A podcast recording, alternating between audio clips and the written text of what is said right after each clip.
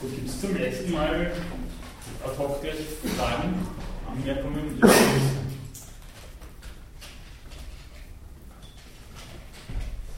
Was Sie noch beschäftigt oder was unklar geblieben ist?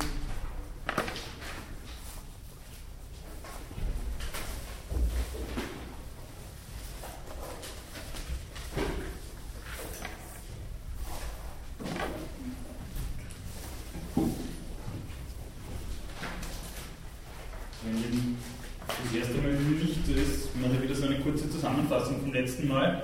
Vielleicht gibt es ja dann noch irgendwelche Fragen und dann würde ich Sie in das Referat bitten. Gut, also letzte Stunde ist es um eine inhaltliche Bestimmung dieser Glückseligkeit gegangen, von der wir am Anfang gesagt haben, das könnte jetzt im Moment einmal noch alles sein und äh, wo dann auch die Frage ist, wo dann da die ethische Konnotation bleibt. Und diese inhaltliche Bestimmung der Glückseligkeit äh, passiert über die äh, dem Menschen eigentümliche Leistung, wie Aristoteles sagt. Er vergleicht das dann auch noch mit, äh, äh, mit Auge oder Fuß oder Hand, jetzt weiß ich es gar nicht, äh, sodass es dann schon so etwas wie um ähm, eine quasi instrumentelle Anschauung des Menschen eigentlich gehen könnte. Das sage ich da jetzt ein bisschen polemisch, äh, weil ich das auch in Verbindung bringen möchte mit der, äh, mit der Seele bei Aristoteles. Ich habe das letzte Mal schon diese wahnsinnig anschauliche Grafik gemacht von Infoseiten von Freitag, ähm, wo es darum ging, dass diese Seele eben ein, äh, eine, diese dreifache Struktur aufweist eines, eines vegetativen Teiles, den wir auch mit anderen Lebewesen teilen, dann eines vernunftgehorsamen Teils vielleicht, könnte man sagen, und eines gebietenden Teils, also eines in sich vernünftigen Teils. Dieses Ganze als Seele äh, wird, das findet sich dann eigentlich eher in der Metaphysik als in der nikomatischen Ethik, als das, was es ist, dieses zu sein bezeichnet. Also sprich, es geht um äh, ein Prinzip des Lebewesens der Art nach. Das heißt, Ganze hat natürlich auch ein bisschen bisschen einen Dinglichkeitscharakter. Und es geht bei der Seele bei Aristoteles nicht unbedingt um ein, ein rein individuelles Prinzip.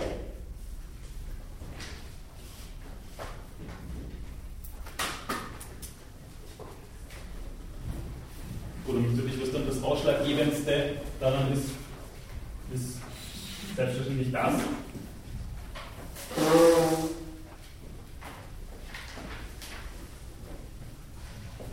Also es geht um den vernunftbegabten Seelenteil, dem gemäß wir handeln sollen, Aristoteles zufolge, sodass wir diese Glückseligkeit erlangen können. Und zwar in dieser Tätigkeit selbst äh, können wir zur Glückseligkeit gelangen, und zwar dann, wenn wir dieses ein volles Leben hindurch schaffen. Zumindest so weit als irgend möglich. Das heißt, das ist etwas wie eine dynamische Glückseligkeit. Es geht nicht, das habe ich auch schon gesagt, um das Glück des Süchtigen, äh, oder um womöglich irgendwelche welche, äh, also es geht nicht darum, dass, dass man einen Lottogewinn hat und es geht nicht darum, dass man, dass man, dass man augenblicksweise Verzückungen erlebt, sondern man soll sich an seinem eigenen Guthandeln erfreuen, das damit den Lohn in sich trägt. Dafür gibt es, äh, jetzt komme ich ein bisschen ins Methodische, keinen äh, keinen stringenten Ansatz, sodass man sagt, man könnte das jetzt irgendwie deduzieren. Und auch wenn Aristoteles immer wieder induktiv arbeitet, dass man das jetzt wirklich äh, beweismäßig syllogistisch induzieren könnte, sondern es geht um ein Umriss- und Grundrisswissen, wie Aristoteles meint. Es gibt weder strikte Ableitungen noch wirkliche Beweisgründe. Dass er dennoch induktiv arbeitet, merkt man immer wieder zwischen den Zeilen. Das wird nicht immer ganz explizit, aber es geht im Aristoteles schon auch darum, das werden wir vielleicht heute auch noch mitbekommen, das Allgemeine im Besonderen zu erschauen, wie er meint.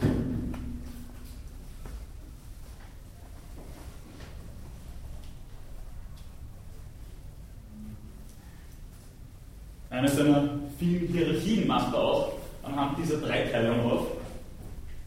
Also nicht nur rein anhand dieser Dreiteilung, aber diese seelischen Güter, die eben von diesem vernunftbegabten Teil in erster Linie abhängen, sind das, worum es in der Ethik zuvorderst geht. Das ist ein, ein Tätigsein als Äußerung der Seele, also wirklich diesen Teil gemäß. Ähm, dabei sind aber, das haben wir das letzte Mal auch in der Diskussion besonders festgestellt, auch äußere und körperliche Güter nicht belanglos.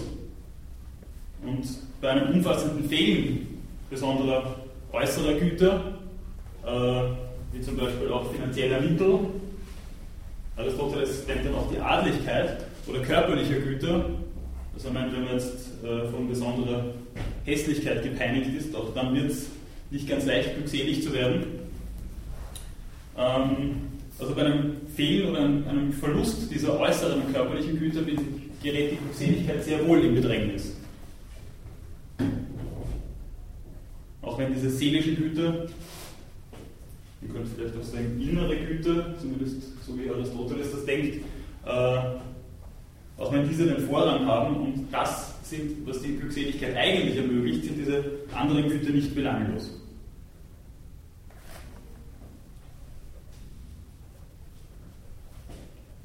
Gut.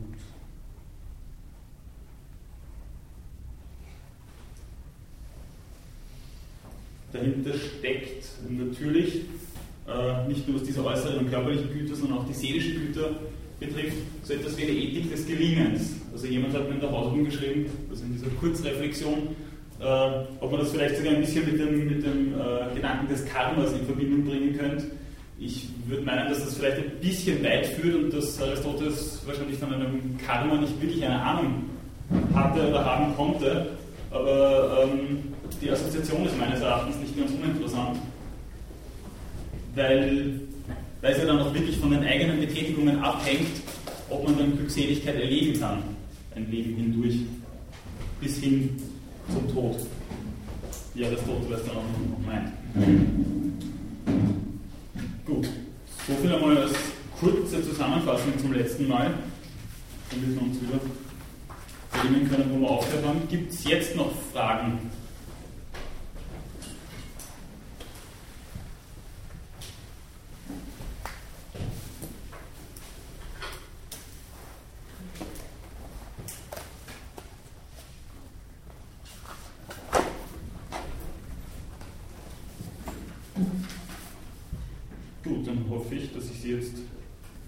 mehr Aufgeklärtes verwirrt habe und würde Sie um Ihr Referat bitten.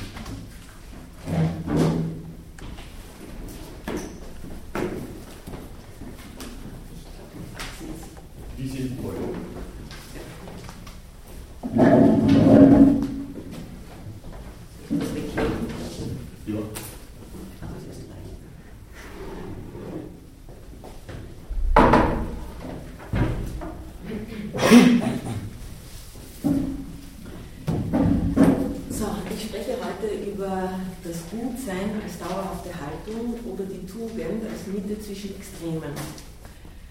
Äh, zu Beginn habe ich mir selber ein paar wichtige Aussagen aus diesem Abschnitt herausgeschrieben.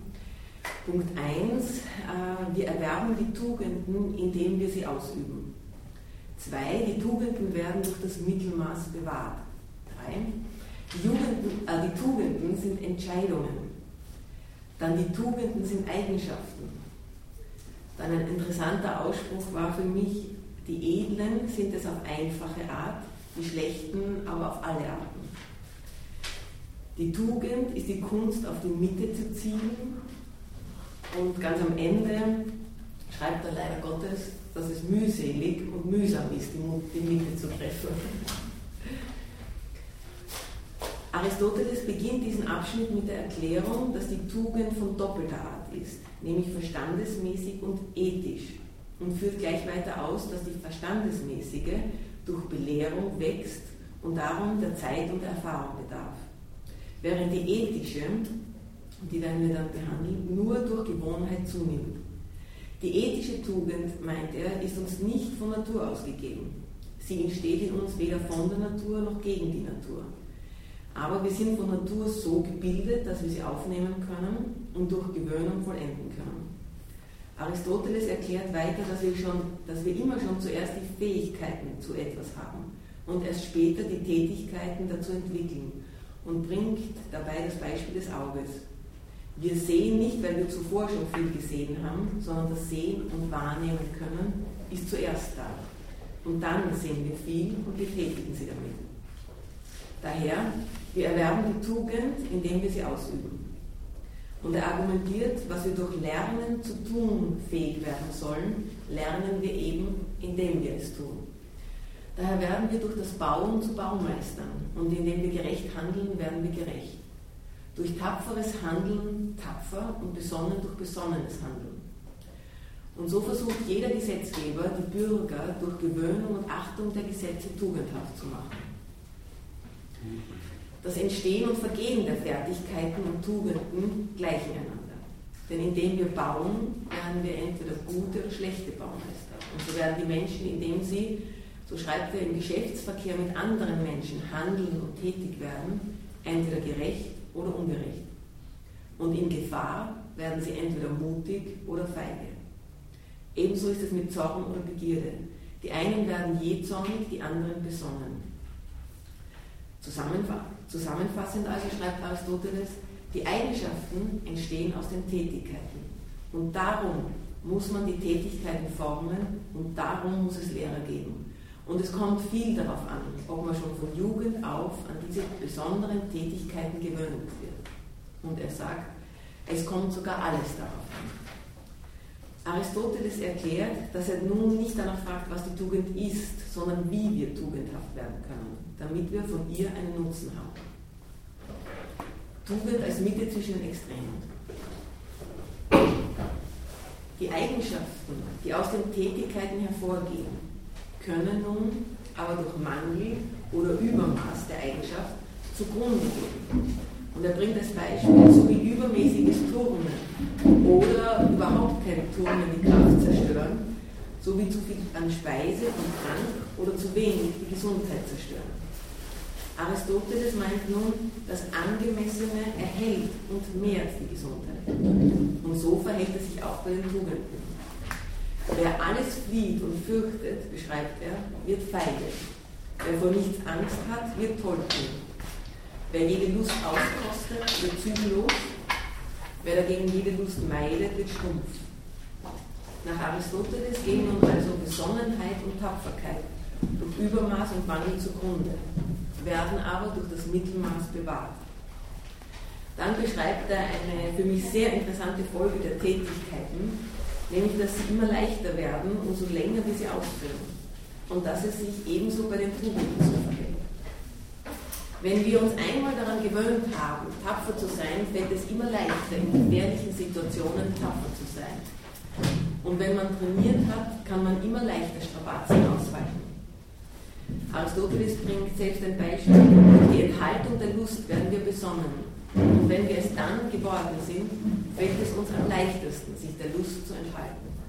Und ich glaube ganz persönlich, das ist das Schwierigste, wenn man älter geworden ist, das der Jugend beizubringen, dass das tatsächlich so ist. Also ich glaube, das kann man nur durch Lebenserfahrung irgendwie. Also das erkennt man wirklich durch Lebenserfahrung. Das heißt, die geben dem Aristoteles da noch. Da total recht, total recht. Und das kann man sich tatsächlich nicht vorstellen, wenn man es nicht selber erlebt hat erkennen, was in unsere Leidenschaften weiters und wie gut wir darin sind an Lust und an Schmerz. Erfreuen wir uns daran, dass wir uns der Lust enthalten, dann sind wir besonnen. Empfinden wir Schmerz dabei, tun wir es also ungern, dann sind wir zügellos. Und äh, gerade an dem Punkt, ich glaube, er wiederholt es eh noch ein paar Mal, war das für mich auch eine besondere persönliche Erfahrung. Äh, an das habe ich selber nie gedacht. Also nie gedacht, irgendwo ist mir schon vorgekommen, dass man, ähm, er schreibt, dass es auf die richtige Art äh, ankommt, wie man sich freut oder wann man sich freut, dass es auch noch eine Bedeutung hat. Ähm, ich habe also mehrere Kinder, also drei Kinder. Und gerade heute Nacht, äh, das eine Kind hat sich übergeben, das andere ist noch ein kleines Baby. Und man macht also das, man steht sozusagen als Mutter seinen Mann ja, und die ganze Nacht verbringt man und geht abwechselnd von Bettchen zu Bettchen. Und dann ist mir eingefallen und mir wirklich aufgefallen, ähm, man könnte jetzt natürlich stolz sein oder das nachher erzählen, ja, aber wenn man nach Aristoteles geht, dass das darauf ankommt, also dass man dann eigentlich, dass er uns selber beschreiben würde, nur als gut, wenn man also währenddessen man das tut, sich daran erfreut, ja, und nicht uh, ja, alles Mögliche, ja, mit allen möglichen also Aggressionen schon herumgeht, ja, wenn man selber schlafen möchte. Also das fand ich schon sehr interessant, ja. Und wirklich, also, also äh, hat sich schon ausgezahlt, dieses Buchseminar. Schön, wenn Sie auch wirklich was mitnehmen können. Und so stellt er gemeinsam, glaube ich, so habe ich das verstanden, mit Platon fest, dass wir gleich von Jugend an dazu erzogen werden sollten oder sollen, da Freude und Schmerz zu empfinden, wo wir sollen. Darin besteht die rechte Erziehung. Die Tugend bestimmt Aristoteles durch eine Art Leidenschaftslosigkeit in Stille, weil wir Menschen schlecht werden, indem wir das eine erjagen und das andere meiden, und zwar entweder was man nicht soll oder wann man nicht soll oder wie man nicht soll. Diese Empfindungen haben wir seit unserer Säuglingszeit und unser Leben ist voll und ganz durchdrängt davon. Und noch einmal führt er an, wie wichtig es für unser Handeln ist, ob man in der richtigen Weise sich freut oder Schmerz empfindet. Deswegen stellt er fest, dass das Schwierigste ist, mit der Lust zu kämpfen. Doch darauf kommt es an, denn die Tugend zielt ab auf das Schwierigste. Und das Gelingen ist dort gerade am vorzüglichsten. Daher ist Aristoteles Untersuchung ganz auf Schmerz oder Lust konzentriert, in der Einzeltugend wie in der Staatsordnung. Denn wer mit diesen Dingen richtig umgeht, der wird tugendhaft sein. Und wer schlecht tut, wird schlecht sein. Die Tugend bezieht sich also auf Lust und Schmerz und wächst oder geht durch derselben zugrunde. Als nächstes vergleicht Aristoteles die Tugend mit den Künsten und stellt fest, dass es für die Künste schon genügt, dass etwas zustande kommt. Doch und jetzt kommt wahrscheinlich auch wieder mein Beispiel, in der Tugend muss der Handelnde in einer gewissen Verfassung tätig werden.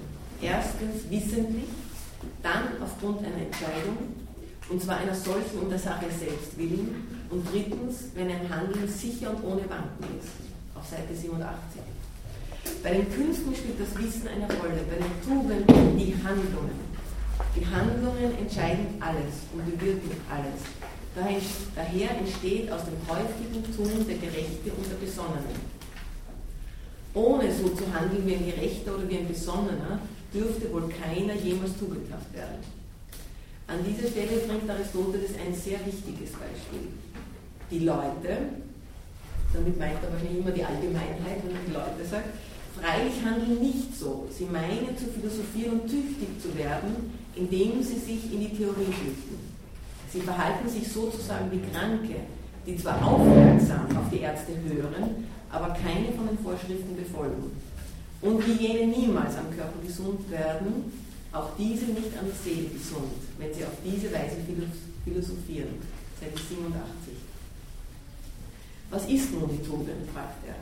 Die Seele besitzt nach Aristoteles drei Dinge: die Leidenschaften, die Fähigkeiten und die Eigenschaften. Unter Leidenschaften versteht er zum Beispiel Begierde, Zorn, Angst, Mut, Neid, Freude, Liebe, Hass, Sehnsucht, Missgunst, Mitleid und allgemein alles, bei dem Lust und Schmerz dabei sind. Fähigkeiten sind solche, durch die wir zu solchen Leidenschaften bereit sind. Also, ob wir fähig sind, Mitleid oder Schmerz oder Zorn zu empfinden. Durch die Eigenschaften verhalten wir uns zu unseren Begierden, falsch oder richtig. Aristoteles führt weiter aus, dass die Tugend keine Leidenschaft ist.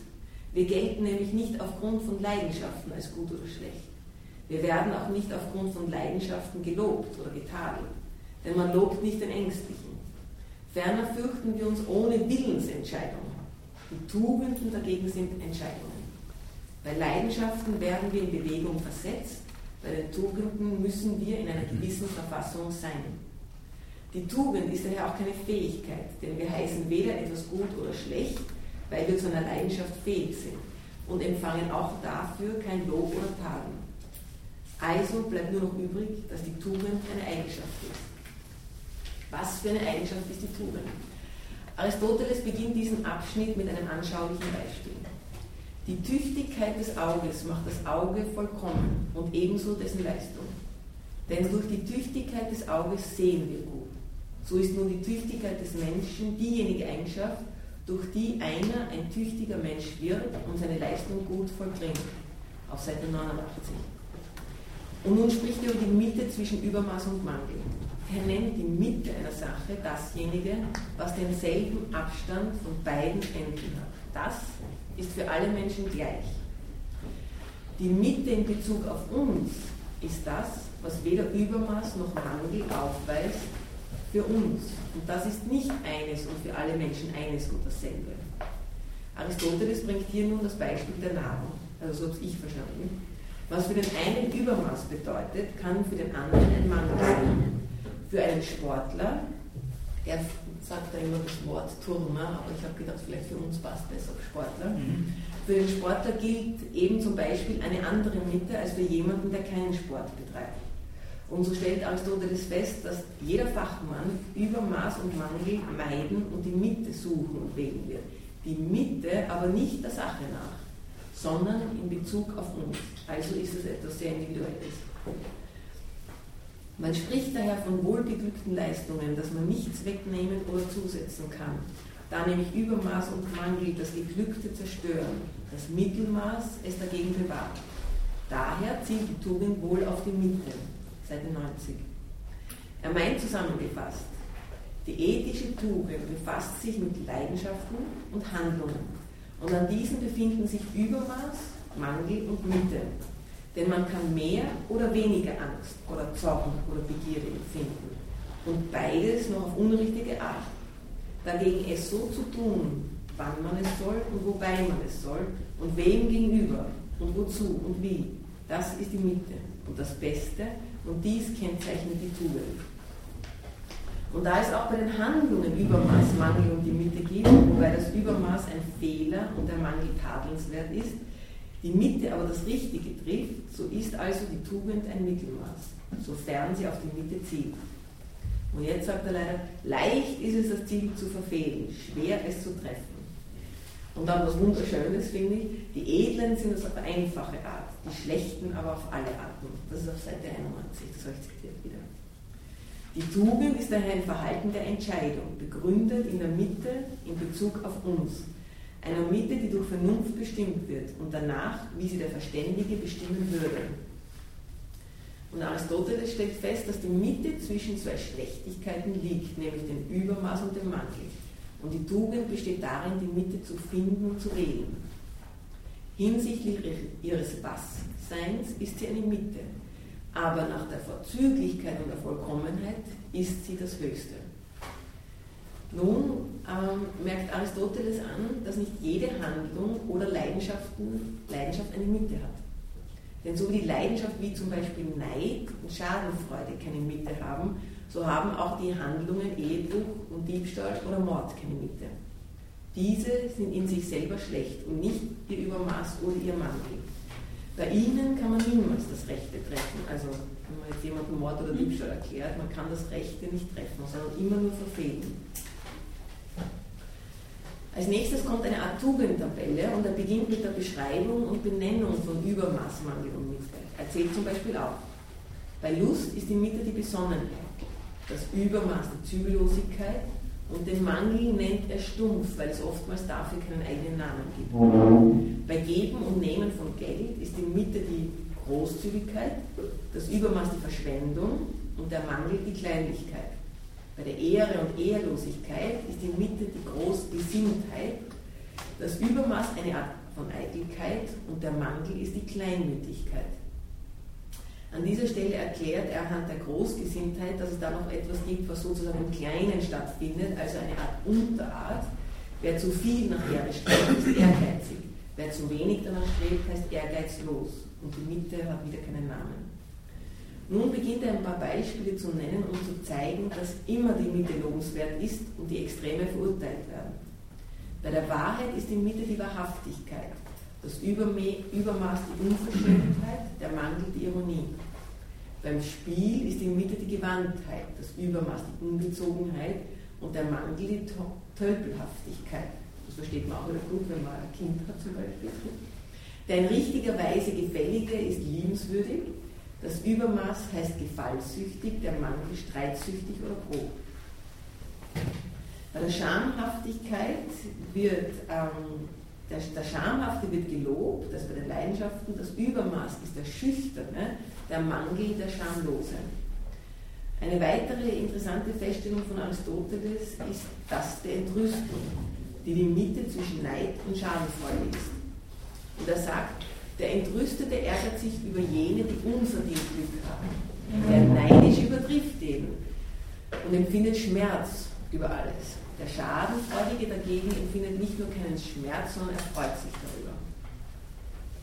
Dann erklärt Aristoteles, wie die Begriffe Übermaß, Mangel und Mitte alle zueinander im Gegensatz stehen. Denn die Extreme stehen zueinander und zur Mitte im Gegensatz und die Mitte zu den Extremen. Aber es gibt noch eine weitere Differenzierung. Denn das Gleiche erscheint dem Geringeren größer, gegenüber dem Größeren aber geringer. So haben auch die mittleren Haltungen gegenüber dem Mangelhaften ein Übermaß und gegenüber dem Übermäßigen zeigen sie einen Mangel in den Leidenschaften und Handlungen. Und er illustriert das gleich so. So erscheint der Tapfere dem Feigling gegenüber als Tollkühn, dem Tollkühnen gegenüber als Feigling. Ebenso ist der Besonnene im Vergleich zum Stumpfen ausschweifend, im Vergleich zum Ausschweifenden aber wieder stumpf. Der Großzügige ist gegenüber dem Kleinlichen verschwenderisch, gegenüber dem Verschwender aber kleinlich. Seite 95. Aber die Gegensätze der Extremen zueinander sind zwar größer als der Gegensatz zur Mitte, bleibt aber immer gleich groß, während, jetzt wird es wieder mal interessant, die Gegensätze von der Mitte zu den Extremen an Größe variieren. So ist bald das Übermaß, bald der Mangel in einem größeren Gegensatz zur Mitte. Und so sieht das also aus. Die Tapferkeit, also die Mitte, steht zur Feigheit in einem größeren Gegensatz als zur Tollkühnheit. Daher scheint die Tapferkeit der Tollkühnheit näher zu stehen und ähnlicher zu sein als die Feigheit.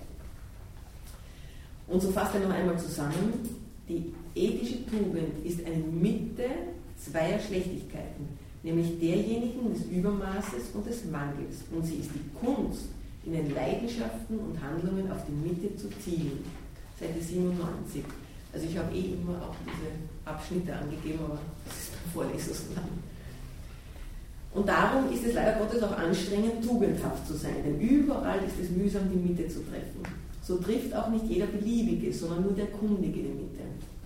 Das Wem, wie viel, wann, wozu und wie zu bestimmen, ist nicht jedermanns Sache und ist nicht leicht. Darum ist das Richtige selten, lobenswert und schön. Und wer auf die Mitte zielt, muss sich von dem Entgegensetzteren fernhalten.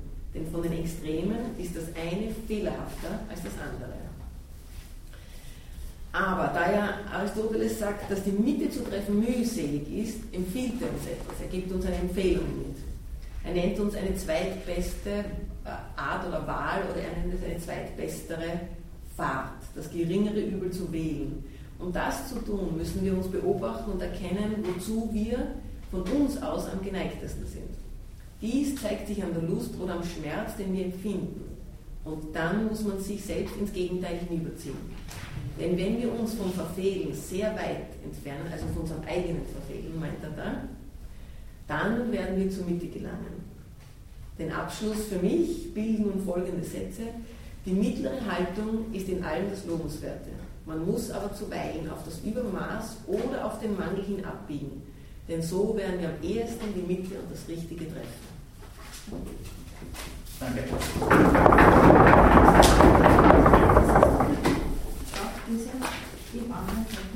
Achso, also es tut mir jetzt leid, das haben wir aus dem Wieder. Also so. Aber ich habe aber ich habe die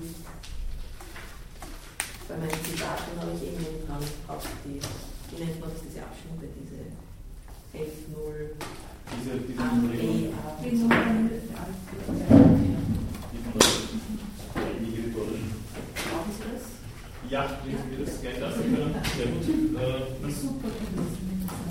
Äh, ja, danke. Das war eine sehr konzise und anschauliche Darstellung des Textes.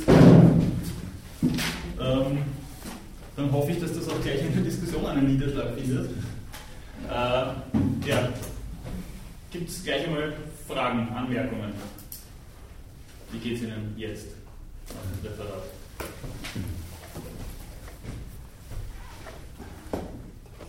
Also, wie ich mir den Text durchgelesen habe, habe ich gefunden, dass Aristoteles wirklich sehr durch Beobachtung ins Detail gegangen ist. Und ich äh, habe gedacht, also mir so äh, zu Bewusstsein gekommen, dass wir ähm, die Sachen viel oberflächlicher sehen und er sich äh, eigentlich von den Details so toll ausgeht und wenn wir selber auch danach handeln, können wir vieles viel besser verstehen.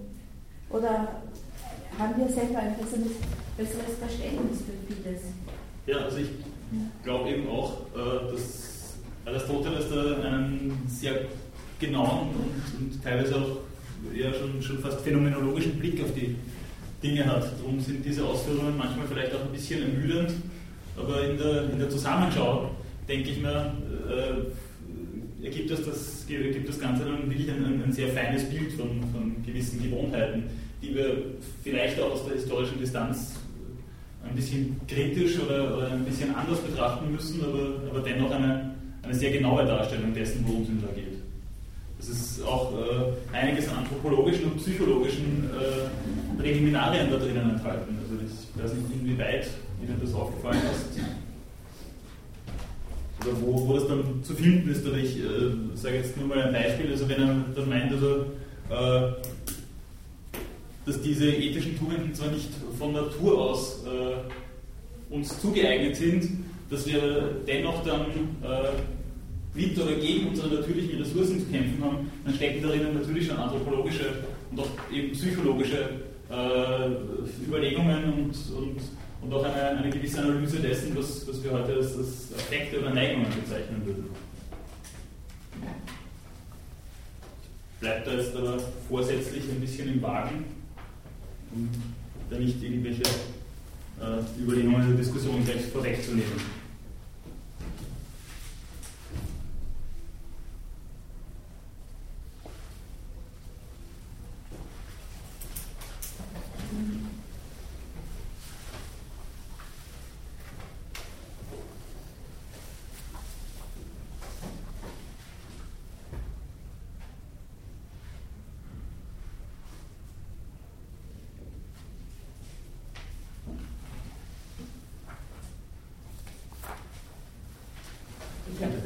Dinge als Beispiel als Persönliches genommen, wie er sagt, dass man sich an der, an der dass man sich äh, während der Tätigkeit oder während man glaubt, also tugendhaft zu handeln, auch an ihr also erfreuen soll oder, und eben nicht oder Lust empfinden soll mhm. oder muss, ansonsten ist es keine tugendhafte Handlung.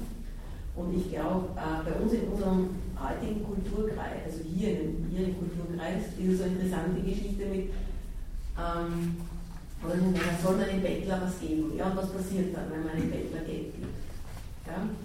Tut man es, ja, und dann, also quasi jetzt sagt man, okay, man hat das, man ist jetzt tugendhaft, ja, man hat jetzt was Gutes getan. Und weil ich schon selber immer wieder gehört, dass das eigentlich dann schon äh, nicht mehr gibt, dass man dann schon nicht mehr tugendhaft ist. Ja.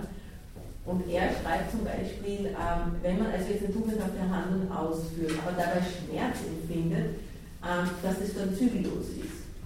Ja? Also dass man nicht mehr besonnen ist, ja? sondern zügellos ein komplettes Gegenteil. Also das fand ich wahnsinnig interessant. Ja. Und ich glaube, da würde jeder noch einen Schritt zurück tun, wenn jeder wissen würde, mal sich also konfrontieren damit oder überlegen, ja, oder wenn es auch wirklich besprochen werden würde öffentlich, ja, ab und zu einen Schritt zurück und ähm, also dass ganz andere Werte entstehen würden. Mhm.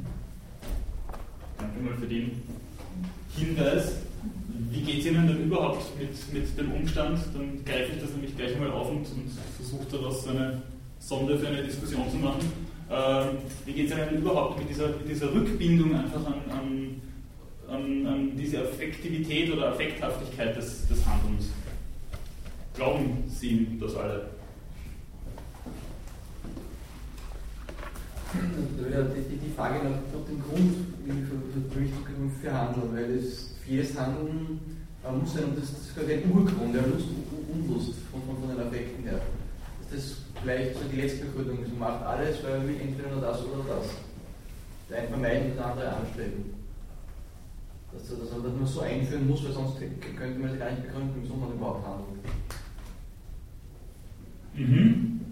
Ähm, Kant würde Ihnen jetzt aber sofort antworten, also wenn Sie es von dem abhängig machen und Ihre Handlungsmotivation, was Aristoteles in gewisser Weise da hier auch wirklich tut, oder? also er koppelt das ja wirklich ganz eng und, und äh, nebenbei bemerkt, das ist auch, auch gleich noch ein kleiner Seitenhieb auf die Überlegungen des Stoa mit ihren, mit ihren Idealen der Leidenschaftslosigkeit äh, und Unbewegtheit. Ähm, aber auf jeden Fall Kant würde da sagen, also das, dann ist das Ganze ja wirklich von, von Neigungen, von bloß empirischem eben abhängig. Und da haben wir dann wieder eigentlich kein ordentliches Kriterium. Das ist dann kein höchst subjektives Kriterium, das ist schon eins, aber individuelles. Ähm, individuell, das, ja, würde ich, ja, das ich mit einem klaren Jein beantworten. Ähm, weil einerseits natürlich Aristoteles sehr deutlich dann auch sagt, das ist eine Mitte für uns. Und das ist, äh, eben wie es bei der Gesundheit ist, äh, es macht einen riesen Unterschied bei dem, was man dann isst, ob man der Emanuel Bogadetz ist oder der, der ihm zuschaut vom Fernseher. Also es ist äh, ein, ein, ein es ist nicht immer und für alle das Gleiche, weil dennoch muss es eben auch Kriterien geben. Und diese versucht er eben aufgrund dieser, dieser Mittellage dann, dann doch auch zu geben. Einerseits dieses individuell Subjektive, gebe ich Ihnen auch wirklich vollkommen recht. Andererseits gibt es aber dann doch auch gewisse ethisch-ethos-bedingte Präferenzen, sonst könnte ich eine Mitte zwischen diesen beiden Extremen ja gar nicht, gar nicht wirklich annehmen und schon gar nicht so, dass er sagt, das ist ja kein arithmetisches Mittel, sondern äh, ein, ein Mittel, das sich auch so bestimmt, dass eine ein gewisses Extrem näher bei der Mitte zu finden ist, beziehungsweise die Mitte näher bei einem bestimmten Extrem zu finden. Äh, darin ist nicht nur Deskription, sondern auch in gewisser Weise Präskription oder Präferenz zu finden. Wie ich jetzt einmal. Ja, ich muss zum Beispiel auch noch nie äh, überlegen, dass Sie jetzt gerade gesagt haben, dass eines tatsächlich näher ist oder ähnlicher ist, so wie gesagt, die Tapferkeit ist ähnlicher der Vollkühnheit als der Feigheit. Ja, das ist, finde ich, auch ein Ja. ganz hervorragendes Beispiel. Ja. Äh, in was für Zusammenhänge muss man das dann überhaupt denken? Also ich, ich persönlich glaube, man muss da schon auch mithören, dass Aristoteles sich in einer Gesellschaft befunden hat, in der äh, Krieg führen einen anderen Stellenwert gehabt hat, natürlich auch mit, mit weniger Auswirkungen auf die Zivilgesellschaft, als das, als das vor allem seit dem Zweiten Weltkrieg dann der Fall ist.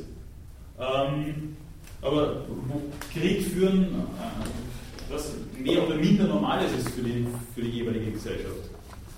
Als Kunst oder Kriegskunst gibt es. Allein würde ich meinen, gerade die Wortwahl würde uns ja heute schon ordentlich befremden. Mhm.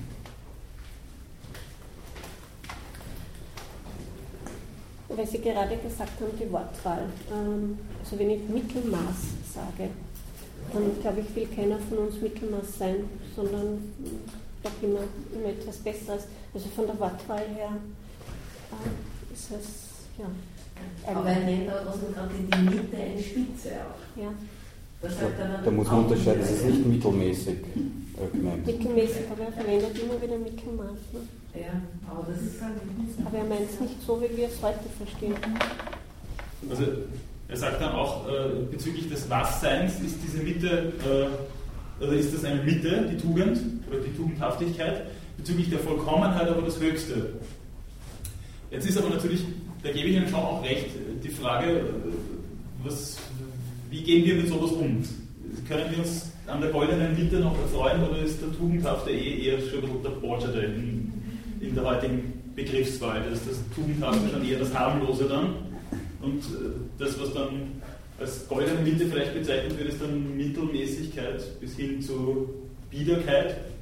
Also die Frage stellt sich, finde ich schon, und ich stellt sich dann eben auch im Unterschied zu dem, zu dem historischen Ethos, auf das Aristoteles da zurückgreift und dem Ethos bei, allem, bei aller Differenziertheit auch heute. Und vor allem heute ist ja eigentlich, sind ja die Menschen erfolgreich, die extrem sind in irgendetwas. Oder werden sehr oft erfolgreich, weil sie eben ja, ein extrem leben. Oder stellen was auf die Beine, verändern etwas. Ähm, Also es wohnt dann zumindest Einseitigkeit aber auch Kompetenzen dann recht nahe beisammen. Also da müsste man aber auch definieren, was erfolgreich ist. Ja. Natürlich, aber wenn man jetzt, wenn man jetzt etwas platt sagt, wir sind in einer kapitalistischen Leistungsgesellschaft, was ist dann Erfolg? Also, wie gesagt, das ist jetzt natürlich kein, kein sehr differenziertes Bild, aber es, es wird ja sehr vielfach eben von, nach diesen Kriterien auch gearbeitet und sogar in, in, in Zeiten wie diesen wird, wird sehr wohl auf, auf diese Kriterien abgestellt. Also ich habe schon mal erzählt, sofort, ich habe es gesehen, äh, ähm, ich habe schon mal erzählt, ich bin im Sozialbereich tätig und selbst wir merken jetzt schon die Wirtschaftskrise. Es wird, es wird auch bei uns zusammengespart und es wird, wird auch von uns verlangt, äh, Leistung jetzt in einem anderen Sinn zu erbringen, als es, als es normalerweise der Fall ist. Also es werden jetzt auch andere Kriterien an das angelehnt, weil man jetzt schon mal so im vorauseilenden Gehorsam gleich das, das Budget straft, bevor überhaupt die Budgets für den FSW noch vorhanden sind. Also das spielt dann schon da auch hinein. Gut, aber das ist jetzt doch nur eine kleine Fußnote dazu. Bitte schön. Ähm, ich, ich habe jetzt gerade einen Punkt verloren, den ich jetzt sagen wollte, aber ich glaube, wir haben die Diskussion schon mal gehabt, so ein bisschen, wo wir geredet haben von Belohnung oder was dann eigentlich für den äh, dabei herausschaut, wann jetzt irgendwie tugendhaft oder versucht, tugendhaft zu handeln. Also mhm. haben wir, glaube ich, schon mal kurz als, also jetzt als Perspektive der heutigen Gesellschaft dazu. Weil Aristoteles dann ja doch die Verantwortung sehr eben das Individuum vielleicht irgendwie, also dem das gibt irgendwie, also dass der an seiner Persönlichkeit arbeitet oder tugendhaften Handeln und das für ihn aber jetzt irgendwie vielleicht gar nicht so die Frage ist, weil für ihn ist es irgendwie immer dieses Eins, also das ist eh irgendwie, es wird, dass er das eh tut, sozusagen, dass das auch für den gut ist und ob es da jetzt vielleicht in mhm. heutiger Zeit überhaupt Anreize dazu gibt oder so. Das haben wir glaube ich irgendwie so gehabt. So in der Form, in der Form glaube ich nicht, aber wir haben, wir haben so in die Richtung einmal, einmal diskutiert, aber ähm,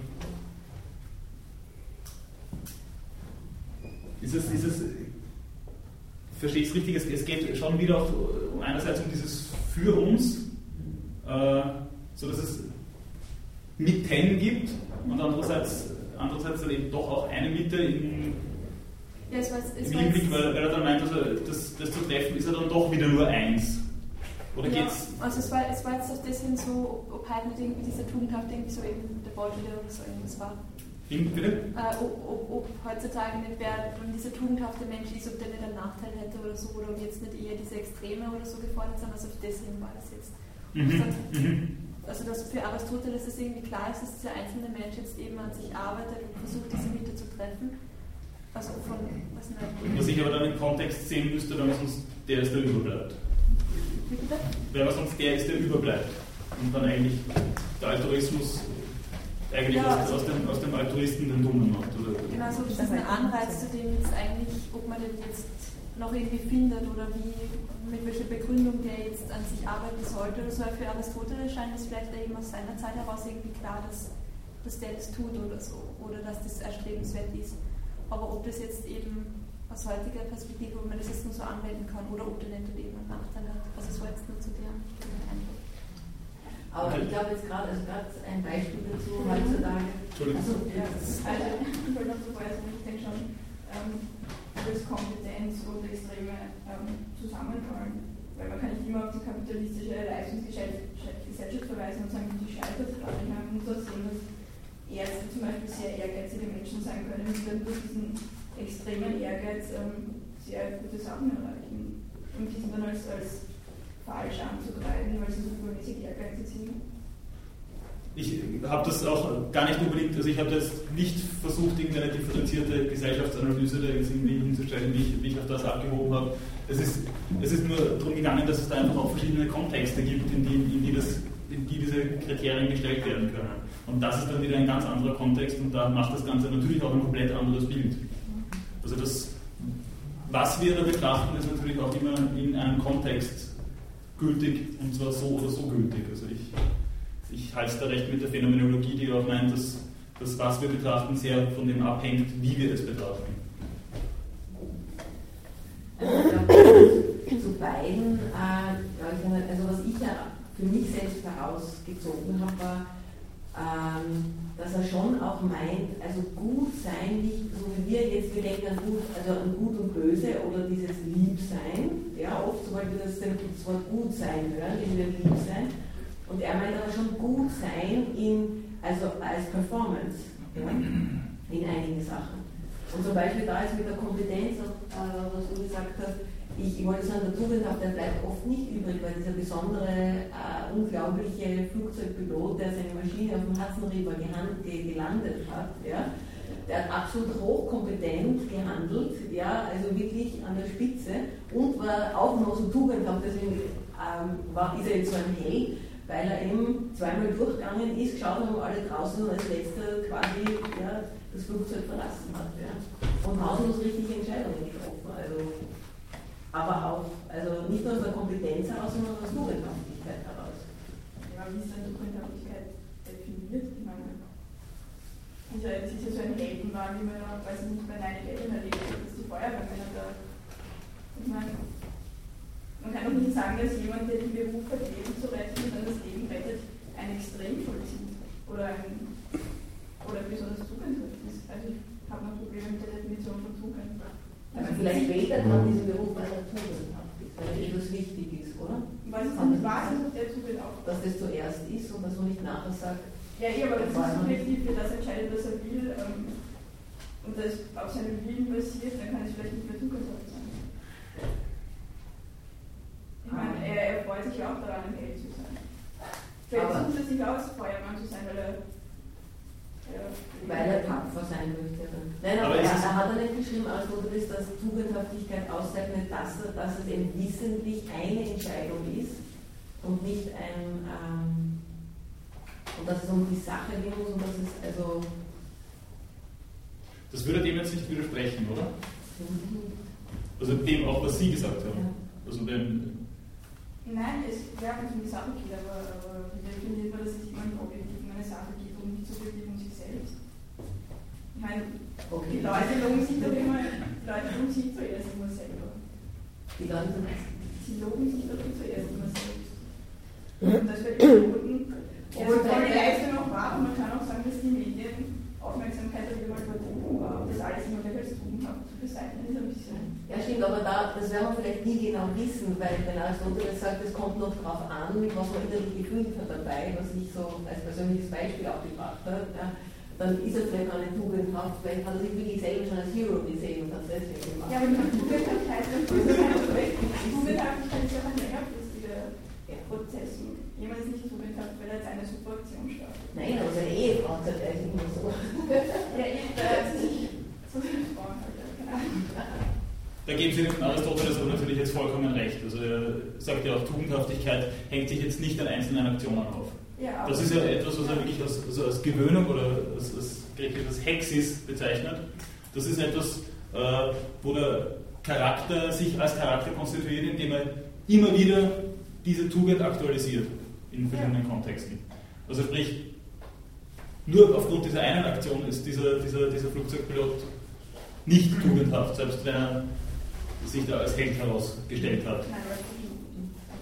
Aber also, wir haben jetzt selbst wenn man das zugesteht, dass das so ist. Ja. Aber vielleicht haben wir jetzt den Kontext verloren, weil er sagt ja, also die Tugendhaftigkeit ist wichtig für die Glückseligkeit und beides ist eben kein äh, ein Zustand oder ein kurzfristiger Zustand, sondern es handelt sich um Tätigkeiten, es handelt sich um Entscheidungen, Tätigkeiten, immerwährend, fortwährend, lange. Und ja. das, ist das Ziel, die Glückseligkeit und er erklärt nur, wie man dorthin kommt. Also jetzt statischer Besitz oder Zustand ist das keiner. Ja, also das, das, und auch so einmalig, so dass sie das Glück des Süchtigen bezeichnet haben. Deswegen. Ja. Was ich dann auch nur ganz kurz zu dem, was Sie gesagt haben, als Anmerkung, also so eine, eine doppelte Fußnote dazu vielleicht noch. Also einerseits ähm, diese, diese Anmerkung, die Sie da gemacht haben, die heben Sie sich bitte für den Kant dann auch noch einmal auf, weil ich glaube, die kann man dann ganz gut verwenden. Die kann, da kann man dann auch für Kant noch einiges herausholen daraus. Also nehmen Sie die bitte dann noch einmal mit, wenn wir, wenn wir über Kant reden. Äh, und zweitens, es ist natürlich schwierig, da jetzt wirklich mit Kriterien zu arbeiten. Und Aristoteles lässt das in gewisser Weise dann schon auch außen vor. Also es ist einfach, wie ich vorher schon gesagt habe, äh, von vornherein einmal klar, dass, dass äh, die, die Tapferkeit eher bei der Tollkühnheit ist. Warum? Sagt wer? Von wo aus kann man das, kann man das sagen? Ist das wirklich ein objektives Kriterium, ein gesellschaftliches, Naja, ethosabhängiges Kriterium? Nein, es ist nicht ethosabhängig, weil, weil die Machbarkeit, ob das jetzt mit ethisch ist, das ist nur das Problem grundsätzlich mit ethisch, dass man Sachen als ethisch definiert, die für mich selbstverständlich sind. Ich meine, jetzt eine Leistung zu erbringen, für die man nun mal eingesetzt wird, da sehe ich keine Tugend und auch keine Ethik. Das ist, wenn ich sie nicht erbringe, bin ich unethisch, aber ich bin nicht deswegen ethisch, weil ich sie Mhm. ich tue, was ich zu tun habe. Ja. Ich meine, deswegen gibt es auch die Anzeige im Unterlassen Hilfeleistung. ja, dann probiere ich trotzdem kurz dagegen zu reden. Ähm, ähm, ja, natürlich muss man zugestehen, dass es eben auch die Anzeige wegen unterlassener Hilfeleistung gibt. Ähm, aber meinen Sie, Leistung erbringen macht dann keinen Unterschied, ob ich jetzt äh, eine pflegerische Tätigkeit mache, äh, Bankmanager bin, ähm, Pelztiere zücht oder, ähm, oder Arzt bin. Nein, nein, das ist jetzt ein grundsätzliches. Aber wenn, wenn Sie wirklich diese, diese Kriterienlosigkeit befürchten, wie Sie es gerade gesagt haben, ich dann. befürchte, ich, glaube einfach, dass, dass man zu schnell Dinge als ähm, tugendhaft und ethisch korrekt bezeichnet, die einfach selbstverständlich sind. Ich meine, sich Mhm. kleine Kinder kümmern, ist für mich nicht tugendhaft, das gehört sich halt auch. Ich meine, das ist keine Special Leistung. Okay. Doch, das ist eine Special. Ja, wenn man Leute ja. Aber es ist nicht tugendhaft. Naja, ich weiß nicht, man kann es ja auch Ich meine, besonders. es Aber- es ist ja so, wenn sich nicht seine Kinder kümmert, dann kommt Naja, ja das Jugendamt. Nein, nicht, das, nicht aber es gibt ja so Differenzierungen, die man nur selber weiß. Wenn man zum Beispiel jetzt Mutter ist von Kindern, auch untertags weiß man ganz genau, jetzt lasst man sich jetzt gehen, hat man keine Kraft mehr, ja, oder gibt man jetzt noch alles. Ja. Also deswegen, äh, Aber wo ist das Zugang? Das ist verantwortlich. Ich meine, das ist ihre Pflicht, dass sie jetzt die Kinder da sind, wie es ihnen dabei geht, hat nichts über ihre Tugendhaftigkeit. Aber würden Sie sich, Entschuldigung, jetzt rede ich noch einmal dagegen, würden Sie sich um Ihre Kinder deswegen kümmern, weil sonst das Jugendamt kommt oder aus anderen Beweggründen? Ich würde mich aus emotionalen Gründen um meine Kinder kümmern und emotionale Gründe sind für mich keine Basis von Tugendhaftigkeit. Also ich würde mich nicht aus emotionalen Gründen, sondern Warum kümmert Weil mich ich nicht das- sonst um seine Kinder? Bitte. damit gut geht. emotionalen Gründen. Na, ich eigentlich, ich weiß nicht, ich würde sagen, damit es den Kindern gut geht. Das, Das ist, ja. ist eigentlich nicht etwas, was ich für mich tue, sondern eigentlich etwas, was ich für die Kinder tue. Weil emotional heißt ja etwas, dass ich es für mich tue. Ja, aber tun sie für alle Kinder, die nicht ihre Kinder sind, dasselbe wie für ihre Kinder? Nein. Ja, das ist was anderes, aber das sind Ja, dann das auch ist keine emotionalen Gründe. Nein, das sind dann eigentlich auch Entschuldigung, andere aber da ist, da ist äh, aus, der, aus, aus der Praxis ist es viel, weil ich auch im, also in einem anderen, äh, also ich war vor, früher Profisportler und war auch Trainerin, ja, und lustigerweise, das kann man nur aus der Praxis heraus sagen, ich bin bei anderen Kindern, ihnen etwas beizubringen, besser als bei den eigenen Kindern. Ja, viel besser.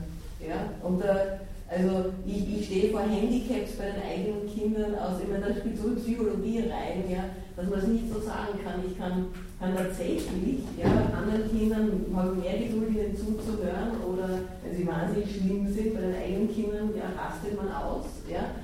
Also, also rastet aus, auch wenn du darfst jetzt nicht glauben, dass ich etwas tue. Ja. Man ist völlig entsetzt, ja, völlig fertig. Ja. Man leidet viel mehr und ein anderes Kind macht es und man geht wohl hin und macht und bringt etwas was bei und hat einen super Nachmittag. Ja.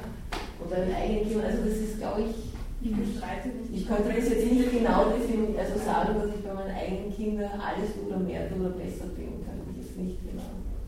Das könnte ich nicht sagen. Ich habe auch nicht bestritten, dass Kindererziehung was Schweres ist oder so, aber, äh, aber das macht es für mich nicht der Schwierigkeit, es ist keine, kein Kriterium für Tugendhaftigkeit.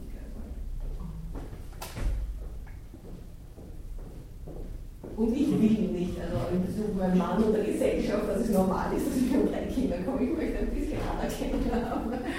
Genau, ist Ich glaube. Das ist aber auch eine, eine, eine, eigentlich eine gesamtgesellschaftliche Debatte. Es, es wird ja darüber diskutiert, ob, inwiefern solche Sachen an, anzuerkennen sind, auch rechtlich jetzt. Und rechtliche äh, Ansprüche sind immer auch ein, ein implizites Indiz, auch wenn sie nicht damit zu verwechseln sind mit ethischen Ansprüchen. Das auch jetzt nur so als, als, als kurzen Kommentar dazu noch. Wollten Sie jetzt noch was sagen, weil ich habe Sie nicht vergessen, aber aber ich wollte Ihnen zuerst was dazu sagen. Nur zum Piloten. Ich wollte eigentlich nur sagen, dass der primär um sein eigenes Überleben äh, ja, zu sichern diese Aktion, die er mal gemacht hat. Also nicht um.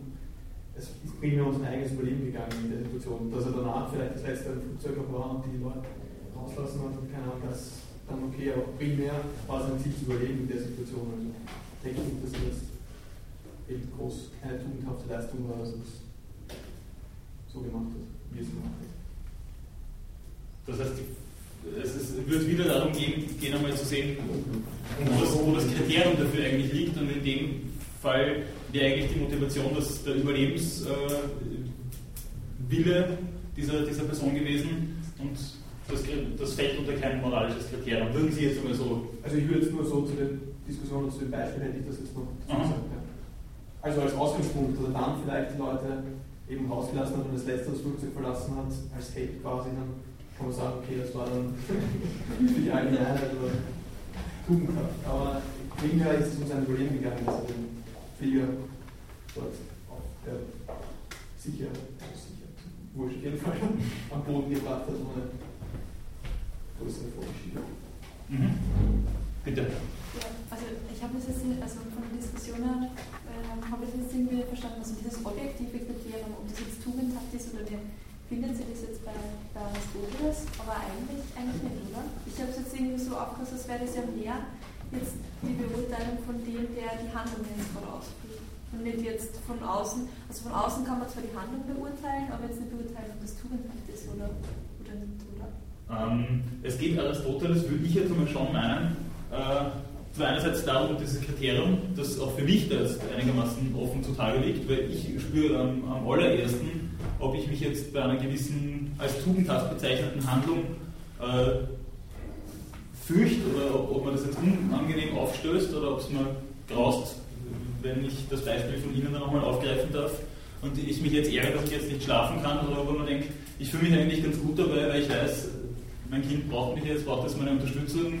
Äh, ich, es überwiegt eigentlich die, das, das Angenehme unterm Strich und ich kann Furcht, Ekel, was auch immer, eigentlich unter das bringen, in dem, wie es mir jetzt erscheint. Das ist einmal die eine Komponente. Die andere Komponente ist, dass es bei Aristoteles immer, und gerade in dem Kapitel, das wir jetzt besprechen, äh, um, um, um, Lob und Tadel, also um gesellschaftliche Anerkennung dann auch geht. Und schon auch um, um Zuerkennung äh, von solchen Dingen, weil, äh, weil sich das Ganze einerseits auf der Ebene der, der, der, der politischen Wissenschaft noch einmal zu finden hat, weil genau die dafür zuständig ist, dass wir von Jugend an an, an, an Tugenden gewöhnt werden. Das schreibt er ganz am Anfang, das kommt in dem Textteil wieder. Also das ist, das ist einmal die eine Geschichte und andererseits eben diesen, diesen öffentlichen, unter Anführungszeichen, Lob und Tadel. Aber hängen die damit, aber die Tugendhaftigkeit selbst ist nicht abhängig von Lob und Tadel, oder? Das ist dann Beurteilung. In der Phase der Eingewöhnung von Jugend an ist es, so. ist es sehr wohl, das, es ist konstruktiv dafür sogar. Mhm, alles klar. Aber also, ähm, kann man dann sagen, es gibt so dieses Kriterium für, also sei, er beschreibt ja den Weg, wie man zu dieser tugendhaften Handlung zusammenkommt. Also das wäre jetzt sozusagen das Kriterium. Aber jetzt Kriterien im Sinne von, jemand anderer kann jetzt beurteilen, ob das wirklich eine tugendhafte Handlung war oder nicht. Ist es dann jetzt Aristoteles muss da natürlich äh, voraussetzen, dass es einmal für, für andere sichtbar ist, ob der jetzt äh, im richtigen Moment einen Grant kriegt oder nicht. Aber das wie, wie, wie in dem Beispiel, was wir gehabt haben, kann man das dann mit Aristoteles überhaupt beurteilen oder wie wird er das? Äh, in dem Fall ist es, so? ist es schwierig. Also es, ich weiß nicht, inwiefern nachvollziehbar ist, ob der da vorne gesessen ist und, und und das einigermaßen cool gemacht hat, sich eigentlich ganz gut dabei gefühlt hat oder was, was in dem überhaupt vorliegt. Die Frage ist, ob solche Extremsituationen überhaupt, überhaupt dazu angetan sind, unter solche Kriterien subsumiert zu werden. Also ich, äh, ich bin selber der Ansicht, also man mag mir auch widersprechen, dass Extrembeispiele äh, für allgemeine Handlungsregeln nicht taugen. Also man kann, man kann weder allgemeine Handlungsregeln an Extrembeispiele wirklich gut herantragen, noch allgemeine Handlungskriterien aus Extrembeispielen herausziehen.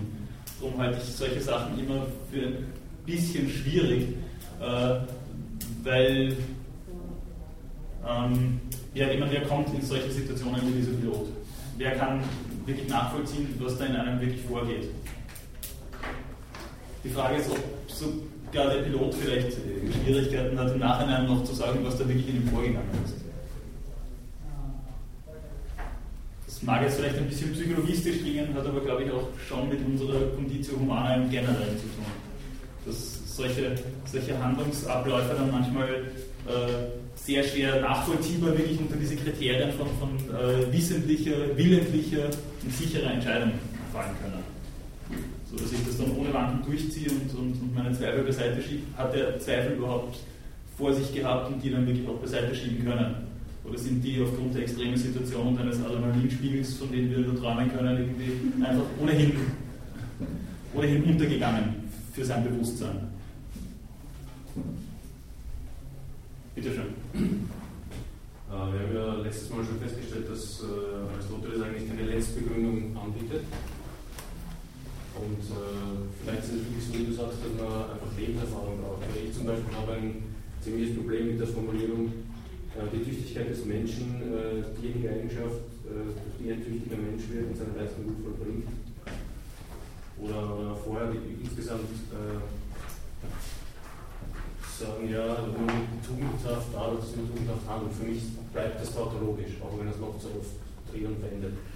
Ich glaube, wir sind da wieder nur auf dieses Das eben verwiesen, auf, auf, auf das Faktum von, äh, ja, das ist eben gut und tu eben. Also das ist für mich mehr, mehr so, äh, so eine Art, ja, es geht fast schon ins Moralistische, würde ich sagen. Ein, ein, ein, ein alter weiser Mann äh, erklären uns halt, wie es ist, aber wirklich begründen kann es nicht.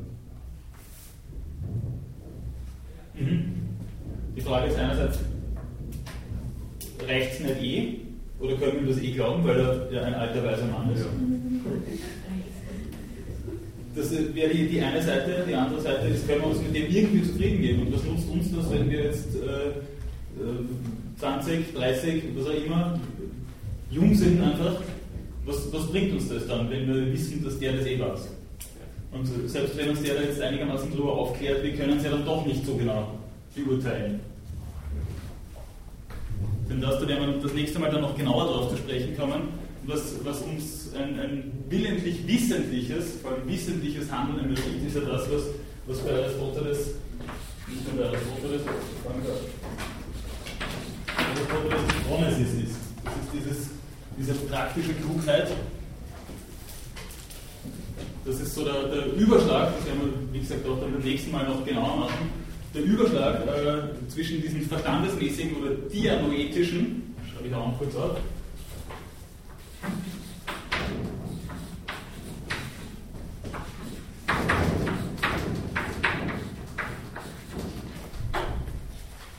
Also es wird eigentlich zu diesen dianoetischen Tugenden gezählt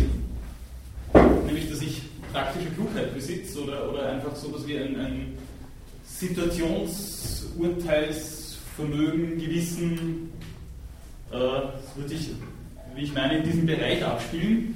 Also ich habe dann auf jeden Fall diese Phronesis, wenn ich ein Phronimos bin, also eingewöhnt in, in, äh, und belehrt in diese Richtung, um dann diese, diese Tugenden auch wirklich aktualisieren zu können. Einerseits habe ich diese, diese auf dem ethischen Gebiet diese Hexis, dass ich schon eingewöhnt bin von Jugend an. Andererseits, damit ich das dann auch wirklich in einer Situation mache, äh, muss ich dann dieses, dieses, dieses Situationsgefühl, Gefühls, äh, ich muss dieses Situationsurteil auch wirklich äh, treffen können. Ich muss da wirklich konzise wissen, worauf ich mich da in einer gewissen Situation einlasse, um dann auch wirklich tugendhaft zu handeln.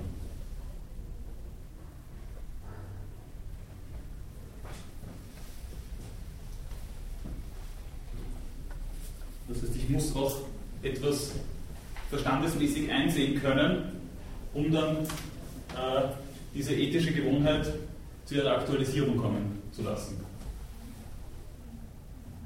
Das heißt, es funktioniert nicht nur über diese, diese bloße Gewohnheit, sondern, sondern auch äh, in gewisser Weise auf intellektueller Ebene. Beides braucht allerdings, auch die dianoetische Tugend braucht Zeit und Erfahrung und die ethische Tugend sowieso und ohnehin. Also das ist, das ist so die nicht unproblematische Geschichte, dass, äh, dass man als junger Mensch da seine, seine Liebe und Not damit hat. Darauf wirklich hinzugelangen.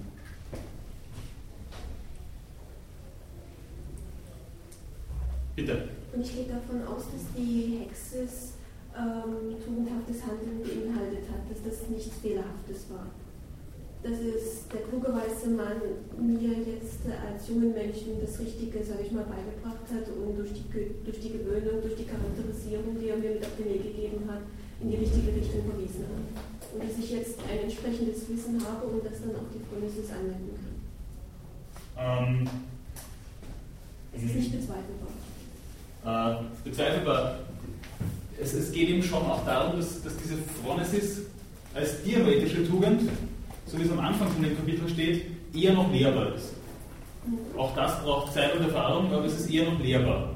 Äh, Im eigentlichen Sinne lehrbar, das ist so eine, so eine berühmte Aporie aus dem, aus dem platonischen Menon übrigens, nur so als Anmerkung dazu.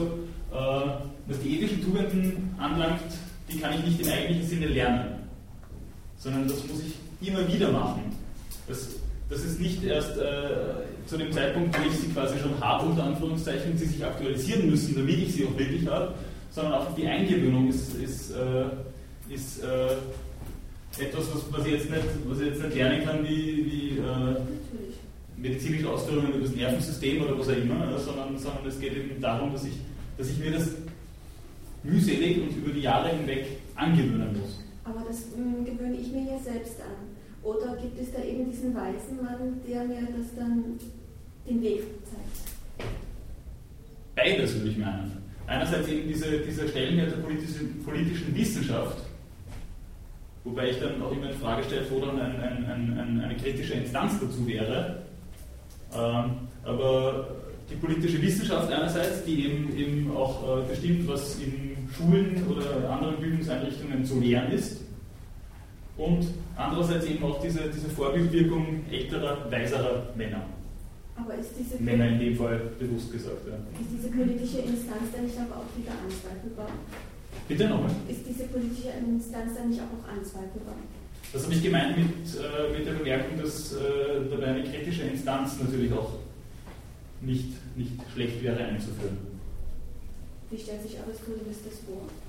Ähm, ich habe das schon mal gesagt, in der Politik ist bei Aristoteles das so beschrieben, also im, im Buch Die Politik, äh, ist das so beschrieben, dass er meint, dass so eine, so eine ähm, ähm, wie soll man das nennen, so eine, so eine Oberstaatsform irgendwie, irgendwie das Beste wäre. So dass ich äh, Monarch, äh, die, die Aristokraten und die, und die äh, Volksversammlung gegenseitig in gewisser Weise kontrollieren und äh, andere, andere Zuständigkeitsbereiche haben. Diese ideale Polis ist allerdings natürlich auch nie verwirklicht worden.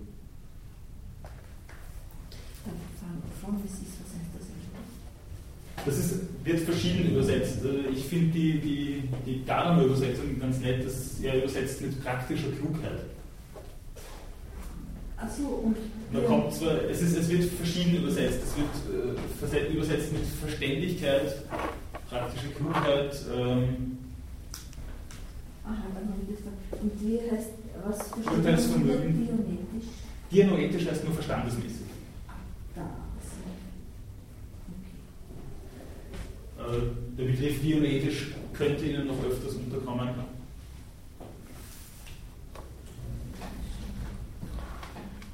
Bitte. Ich habe hier ähm, also diesen Absatz, dass, äh, wenn man davon ausgeht, oder wenn dass die Tugend die, das Mittlere ist zwischen zwei Extremen mhm. und wie er das hier äh, über die Wahrheit schreibt, also ich weiß nicht, die Wahrheit und auf der anderen Seite, das was, das zu wenig an Wahrheit. Ja. Ähm, so, das habe ich nicht wirklich da würde ich vorsichtig sein, darauf hat auch Kant schon besonders hingewiesen, es geht nicht um die Wahrheit im eigentlichen Sinn, sondern um die Wahrhaftigkeit. Also um die Aufrichtigkeit. Äh? Ich glaube, worum es Aristoteles da auch geht, das ist, äh, finde ich eigentlich auch ganz witzig, dass er sich auch um solche Sachen angenommen hat und dass, dass ihm das auch relevant genug erschienen ist, das da einzubauen. Äh, worum es ihm da geht, würde ich meinen, wenn er schon sagt, dass, es, äh, dass die Wahrhaftigkeit eine Mitte ist zwischen Unverschämtheit und Ironie, dann geht es halt darum, dass man, dass man nicht unbedingt, unbedingt jede Wahrheit jemandem ins Gesicht sagen muss äh, und dann dreist, dass man unhöflich wirken könnte dabei. Was ist die andere Seite, die Ironie? Die Ironie, meint er, dass man halt, äh, das ist vielleicht auch äh, Lost in Translation das Ganze, aber ähm, wenn man jetzt jemanden, äh, bei dem es einigermaßen offensichtlich nicht zutrifft, die wahnsinnigsten Komplimente über sein Äußeres macht, ähm, wird sich wahrscheinlich sowohl Umfeld als auch die jeweilige Person relativ schwer tun, das wirklich ernst zu nehmen. Darum denke ich, wird das als Ironie übersetzt und bezeichnet. Ist das nachvollziehbar?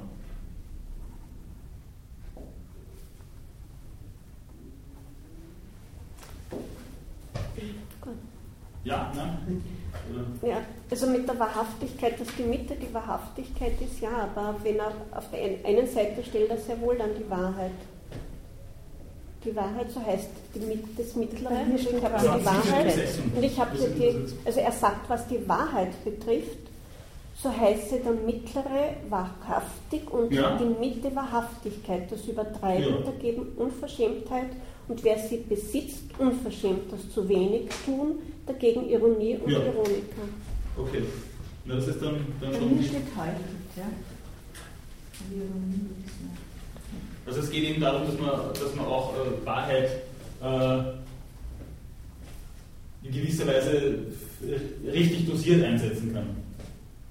Dass man, dass man nicht unbedingt jede Wahrheit jemandem ins Gesicht schleudern muss und äh, nicht jeden Eindruck, den man hat, ihm, ihm, ihm da offenlegen muss, weil er eben dann irgendwann mal unverschämt ist. Ja, aber die Mitte ist Wahrhaftigkeit. Aber es geht, eben, es geht eben darum, dass man, ja genau, die Mitte ist Wahrhaftigkeit, dass man, dass man zwar aufrichtig ist, aber soweit das notwendig. Yes. Ich, ich, ich, ich würde meinen, dass man das so lesen kann, sollte. Aber wie gesagt, das, was ich da sage, ist nicht immer die sakrosankte Lesart dessen, was da steht. Aber, Aber es ist keine Definition wirklich von der Wahrheit. Nein, es ist keine, keine Wahrheitsdefinition. Nein. Nein. Steht, steht das nicht sogar über der Wahrheit, wenn es so definiert, wenn es mit der Mitte ist? Nein, es ist, würde ich meinen, ein anderer Bereich für Aristoteles. Also es ist äh, auch, auch Kant eben macht diese Unterscheidung dann, äh, ich möchte jetzt nicht zu viel vorwegnehmen, aber da gibt es ja diesen du kennst das eh schon, das ist diese, diese, diese Geschichte mit dem, über ein vermeintliches Recht zu lügen, wo er dann eben auch unterscheidet zwischen Wahrheit und Wahrhaftigkeit und dass man auf Wahrheit eigentlich keinen Anspruch hat, aber auf Wahrhaftigkeit einen Anspruch hätte. Gut. Weitere Fragen, Anmerkungen?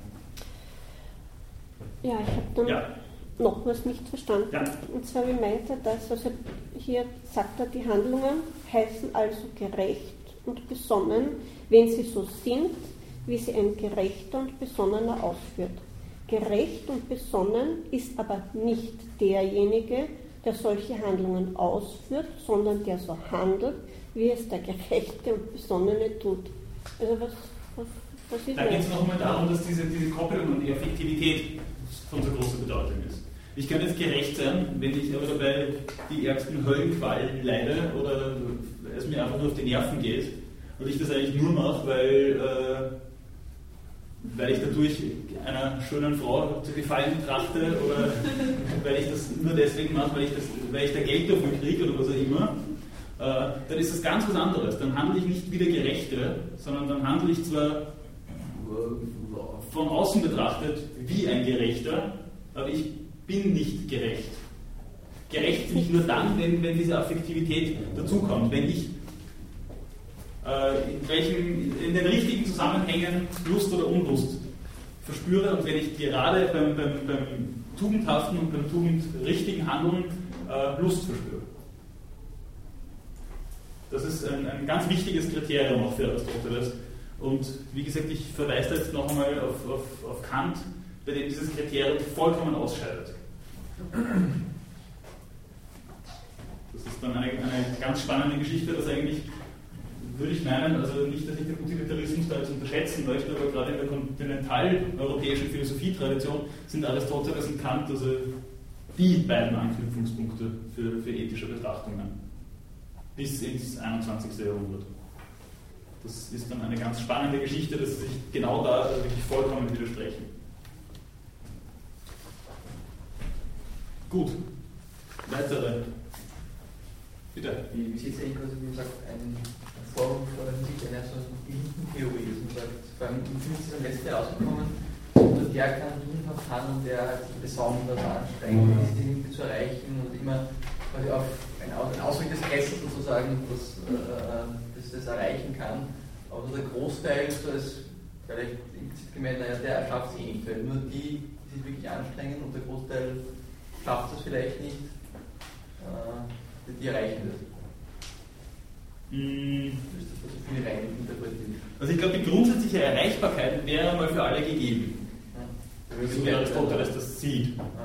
Ja. Äh, dass es dann nicht so ist, äh, könnte man einerseits, wenn man ihn wohlwollend liest, äh, daran festmachen, dass er einfach sehr deskriptiv arbeitet und sagt, ja, die Hoi das ist einfach ein Genussleben, die hängen sich lieber einem um, als dass sie sich irgendwie karitativ betätigen oder so. Das sage ich jetzt natürlich sehr ungeschützt. Ähm, das ist ja jetzt nicht so, dass die das jetzt von Grund auf nicht hätten können. Okay.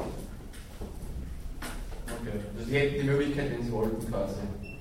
Sie hätten sie gehabt, jetzt ist es wahrscheinlich schon zu spät, weil ja. sie hätten ja von Jugend an äh, diese, diese, diese Tätigkeiten einüben müssen dass dann vielleicht das Umfeld äh, oder auch politischen Institutionen auch noch Schuld beizumessen ist, ist denkbar, aber so von Aristoteles nicht formuliert. Aber es ist äh, von ihm aus schon denkbar auch, würde ich meinen. Jetzt habe ich Sie unterbrochen, wollten Sie noch? Ah, okay. Ich glaube auch, dass, was, äh, was Sie jetzt gerade gesagt haben, dass er da meint, eben, dass der Kundige sich leichter tut, das Ziel zu treffen und das, der Kundige ist wieder derjenige, der es früh geübt hat, oft getan hat, damit er dann in der Situation die richtige Entscheidung treffen kann. Ja. Und sich auch wirklich widerlichen, wissentlichen, was weiß ich, alles entscheiden kann. Ja. Was natürlich, das haben wir im Buch 1 schon gefunden, sein kann, ist, dass, äh, dass äh, ich, ich dann eben doch in gewisser Weise zügellos bin äh, oder ich intellektuell einfach die Fähigkeit nicht habe, ein Phronimos zu werden. Also, das ist natürlich schon von den intellektuellen Ressourcen auch abhängig. Das würde Aristoteles dann schon sagen, und dahinter könnte man natürlich jetzt etwas Elitäreres auch sehen. Da wäre dann natürlich die Frage, äh, ob das nicht unseren, zumindest gegenwärtigen Intuitionen widerspricht, äh, jemand mit einer intellektuellen Beeinträchtigung kann würde ich jetzt aber meinen, für uns auch ein, ein moralisch sehr hochstehendes Leben führen. So würde ich jetzt aber die, die, die momentane Lage der möglichen Intuition bewerten. Also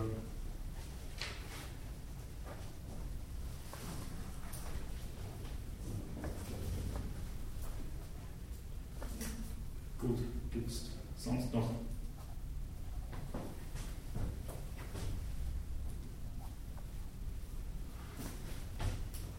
Fragen, Anmerkungen?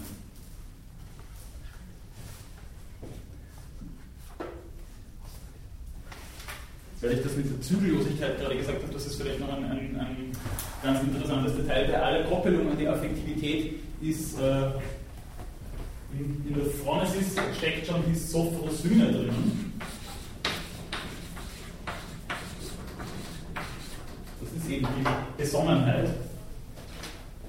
Äh, dieser Sophrosyne misst Aristoteles dann schon eine sehr große Bedeutung bei.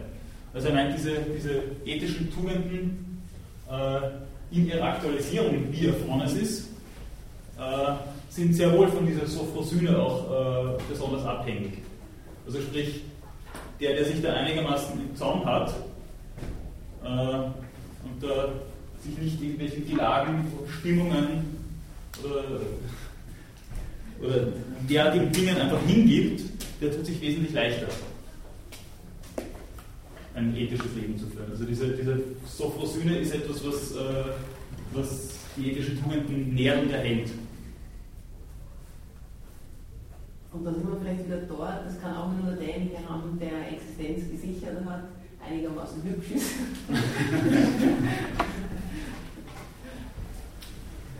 Oder? Dann ist es ja leichter besonnen zu sein in vielen, vielen Dingen. Ähm, Also ich meine, ich meine wichtiger die Existenz gesichert. Ja, Das also ist- dass das ist eben- die, die alte Geschichte. Also hat, hat Büchners Wojciech recht, dass er schon gern tugendhaft sein möchte, wenn er genug Geld dazu hätte. äh, oder wie der Brecht einmal äh, so subtil formuliert hat, zuerst kommt das Fressen und dann die Moral. Also reicht das als Erklärung aus? Ich, also ich, ich frage mich das selber manchmal. Also das ist äh, so eine Geschichte, wo ich manchmal glaube, es hat, es hat so eine, eine gewisse Berechtigung, aber kann sie sich nur auf dem aufhängen? Oder wie, inwieweit hat es seine Berechtigung? Aber da hängt es davon, wie man es sieht, weil wenn man ausgeht davon, äh, wenn man selber eine Handlung setzen möchte, ja, also aktiv wird, dann fällt es leichter besonnen zu sein, als wenn man jetzt äh, reagiert auf etwas. Also wenn einem etwas geschieht, Mhm. ja, wie reagiert man dann jähzornig? Ja, das ist das Beispiel des Jähzorns oder des Zügellosigkeit. Ja. Also es ist leichter, wenn man sich überlegt, also nicht zügellos zu sein, wenn man jetzt äh, sich fragt, soll ich nicht oder soll ich? Ja, also man hat ein bisschen Zeit, als man wird von Menschen angegriffen oder von einer Situation oder ja. Also diese Leidenschaft in Zaum zu halten, ist glaube ich relativ schwierig, wenn man von etwas schnell getroffen wird. Äh, sowas wie Existenzbedrohung erfährt, ist man natürlich unter, einem- unter einem gewissen Druck. Die Frage ist eben, wie weit dieser Druck dann eben reicht.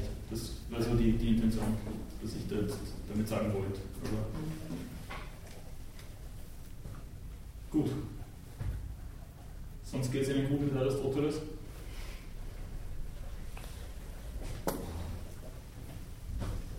Oder nicht so? Also verschiedene Sachen, also mit denen kann ich nicht wirklich umgehen. Also eben mit dieser Mitte oder mit, mit dieser, äh, ja, auch mit dem Tätigsein. Also wenn ich mir vorstelle, ja, ja, ja, ist wurscht. Ja, aber das, dafür sind wir ja da, dass wir versuchen, den Text auch wirklich nachzuvollziehen. Darüber hinaus äh, den Stellenwert dieser, dieser Äußerungen da jetzt versuchen zu eruieren, aber wenn, wenn Sie jetzt grundsätzlich ein Problem mit einer Passage haben oder eine Frage einfach, dann, dann lade ich Sie ein, die auch da zu stellen, weil dann vielleicht alle davon profitieren können. Also wenn ich mir vorstelle, dass ähm, der Aristoteles meine, äh, wie soll ich sagen, mein Leitfaden für das Leben sein sollte, Mhm. dann äh, würde ich ihn nicht, ja, also ich würde nicht nach ihm handeln können, weil ich eben finde, dass er in verschiedenen Teilen einfach zu, zu weit weg ist von der, ja, von der heutigen Realität. Ich meine, es ist ganz gut, wenn man die Sachen einmal hört und wenn man sie aufarbeitet. Aber eben zum Beispiel auch dieses, äh, dieses zu viel und zu wenig oder, oder eben diese Mitte und diese Sachen, es ist, es ist mir, ja, mir zu weit weg von, von dem, was ich, was, was ich finde, dass, heute, dass, dass, dass man heute lebt. Inwiefern? Wir haben sehr gut diskutiert früher über die, äh, ich denke auch an die Sportler oder, Erfolg. In dem, im, Im Berufsleben heute, im Berufsleben heute sucht man keine Mitte, sondern da suche ich nur die Spitze. Und wenn ich nach Aristoteles gehe, dann bin ich schon nicht mehr tugendhaft. Auch mit den Sportlern, die wollen Erfolg haben, dann bin ich auch nicht mehr tugendhaft. Ähm, wenn ich ja, ich glaube, ich habe Ihnen das auch beschrieben. Also wenn ich zum Beispiel meine Empfindungen, wenn ich nach aristotelischen Maßstäben die Mitte, was die Mitte darstellt und wenn ich das an falsche Objekte hänge ähm, und meine, meine Großzügigkeit äh, einem Verein zukommen lasse, die nicht äh, ja, die für terroristische Tätigkeiten äh, zuständig sind, dann bin ich auch nicht tugendhaft. Da müsste ich es Also- aber auch wissentlich willentlich tun. Wie bitte? Da müsste ich es aber auch wissentlich willentlich tun. Das heißt, Wenn ich es nicht wissentlich tue, dann bin ich trotzdem tugendhaft. da bin ich zumindest nicht, nicht tugendhaft. Das ist schon ein entscheidendes Kriterium auch. Es, es, wird zwar immer wieder gesagt, dass Aristoteles habe eine Strebensethik entwickelt, in der der Kantsche Grundbegriff des Willens äh, eine untergeordnete Rolle äh, einnimmt, aber nichtsdestotrotz ist zu wissen, was man da tut und das auch wirklich von sich aus zu wollen, äh, ein, ein, entscheidendes Kriterium dafür, ob eine, eine, eine Tat äh, bewertbar ist äh, aus, aus, ethischer Perspektive oder eine Untat dann eben. Also wenn jetzt irgendein Verein Spenden schickt, von dem ich gar nicht weiß, dass der irgendwelche Bombenattentate äh, verübt, kann ich dafür... Naja, dass, dass wir diese Geschichte mit Unwissenheit schützt vor Strafe nicht. Vor Strafe vielleicht nicht, aber mit Aristoteles würde ich nicht meinen, dass man, dann, dass man dann dafür belangt werden kann im eigentlichen Sinn, weil man es nicht besser gewusst hat. Ähm, ich weiß nicht, aber, aber für mich ist, also ich habe noch nicht sehr viel mich mit Aristoteles beziehungsweise überhaupt nicht beschäftigt. Mhm. Aber ähm, ich habe das Gefühl, dass alles, also auch diese, diese Glückseligkeit, das ist alles so individuell, alles so auf sich bezogen. Aber es, es, es geht nicht auf die, auf die Menschheit, es geht nicht auf die anderen. Mhm.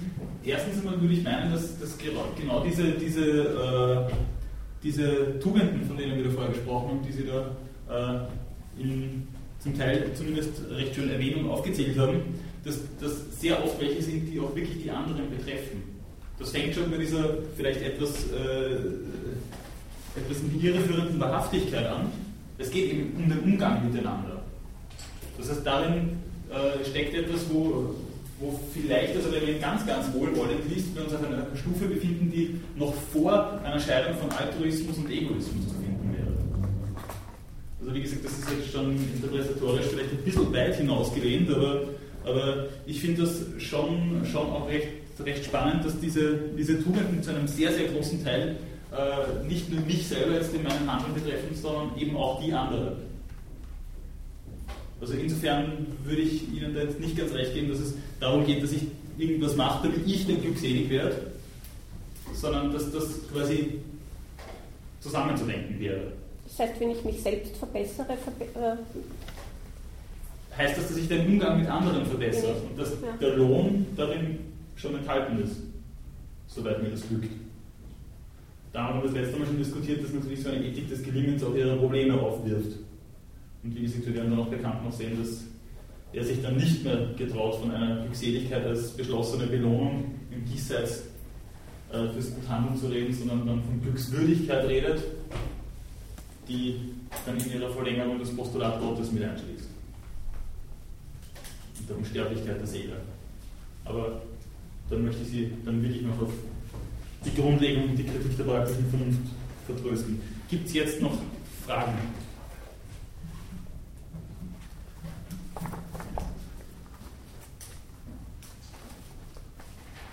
Die Zeit ist ohnehin schon sehr weit fortgeschritten und ich habe eigentlich auch in der Diskussion so ziemlich alles anbringen können, was ich Ihnen, gern noch, Ihnen gegenüber gerne noch erwähnt haben wollte, auf eine Kleinigkeit, die vielleicht noch mit diesen Kriterien zu tun hat, das ist jetzt wirklich nur noch eine, eine kurze Bemerkung, keine Angst. Ähm, was ich auch ganz spannend finde, da, dahinter steht eine anthropologische, äh, eine anthropologische Behauptung, die ähm, so vielleicht heute wirklich nicht mehr ganz, ganz mitzu, mitzutragen ist. Äh, und zwar meint er, wozu wir von Natur aus näher geneigt sind, Sie haben das äh, gegen Schluss Ihres Referats auch sehr schön erwähnt noch, ähm, erscheint der Mitte entgegengesetzter, sodass wir uns zu dem zunächst einmal ähm, in Distanz halten sollten und so immer mehr auf den richtigen Weg kommen können. Also diese anthropologische Grundannahme, dass wir eher zum Schlechteren geneigt sind und zu dem, äh, zu dem schlechteren Extrem, von dem wir uns dann eben mehr zu distanzieren hätten, äh, ist etwas, was äh, aus psychologisch, psychoanalytischer äh, Sicht heute natürlich als äußerst problematisch erscheinen muss. Ich, ich denke, ich finde das auch wirklich problematisch, wenn man bedenkt, dass kleine Kinder, die ja nicht verbildet sind, von, gut, von Grund im Grunde genommen gut sind und nicht böse sind oder nicht Schlechtes tun, so ist es ja dann im Menschen nicht vom Haus aus eher so angelegt, dass er in diese, das Extrem neigt. Das wäre dann schon fast äh, die entgegengesetzte Annahme, ja, dass man sagt, der Mensch ja. ist von sich aus gut. gut. Und Aristoteles würde man meinen, von sich aus ist der Mensch noch nicht schlecht, aber tendiert von sich aus einmal zu, zu dem Extrem, das eben von der Mitte weiter entfernt ist. Und da ist eben auch, auch die Frage, ob, ob, man von vornherein davon ausgehen kann, welches, welches von diesen Extremen dann wirklich weiter entfernt von der Mitte ist und welches dem Ganzen näher steht. Ist das denn schon ausgemacht? Das wäre so eine Frage, die ich dann noch anschließen würde. Ist die Besonnenheit wirklich näher bei der Stumpfheit oder heißt das dann, dass wir eigentlich bieder sind und uns äh, ja, oder ist die Verschwendung eher bei der Großzügigkeit oder ist das Nulldefizit nicht doch das, das Oberste oder, oder das, was uns dann, wo dann die Sparsamkeit vielleicht dann doch äh, den ganzen Rang ablaufen könnte? Das sind, wie gesagt, eher Fragen, als, als dass ich da jetzt was behaupten möchte. Aber es, es geht mir darum, dass man da diese, diese, diese, diese Voraussetzungen auch noch ein bisschen mitbedenkt und, und, und sich, sich einmal überlegt, können wir das überhaupt mitnehmen so? Können wir eben nicht nur in den Schlussfolgerungen recht geben, sondern auch schon in den Grundannahmen. Wo, welche, welche operativen Grundsätze nimmt Aristoteles da mal an und können wir die schon mittragen?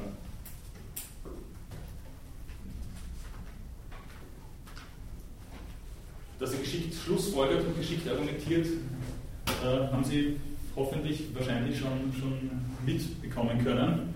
Aber ob die Präliminarien, von denen er ausgeht, immer tragbar sind, das ist eben diese Geschichte, die man sich dann schon auch immer wieder zwischendurch mal fragen sollte, ich meine.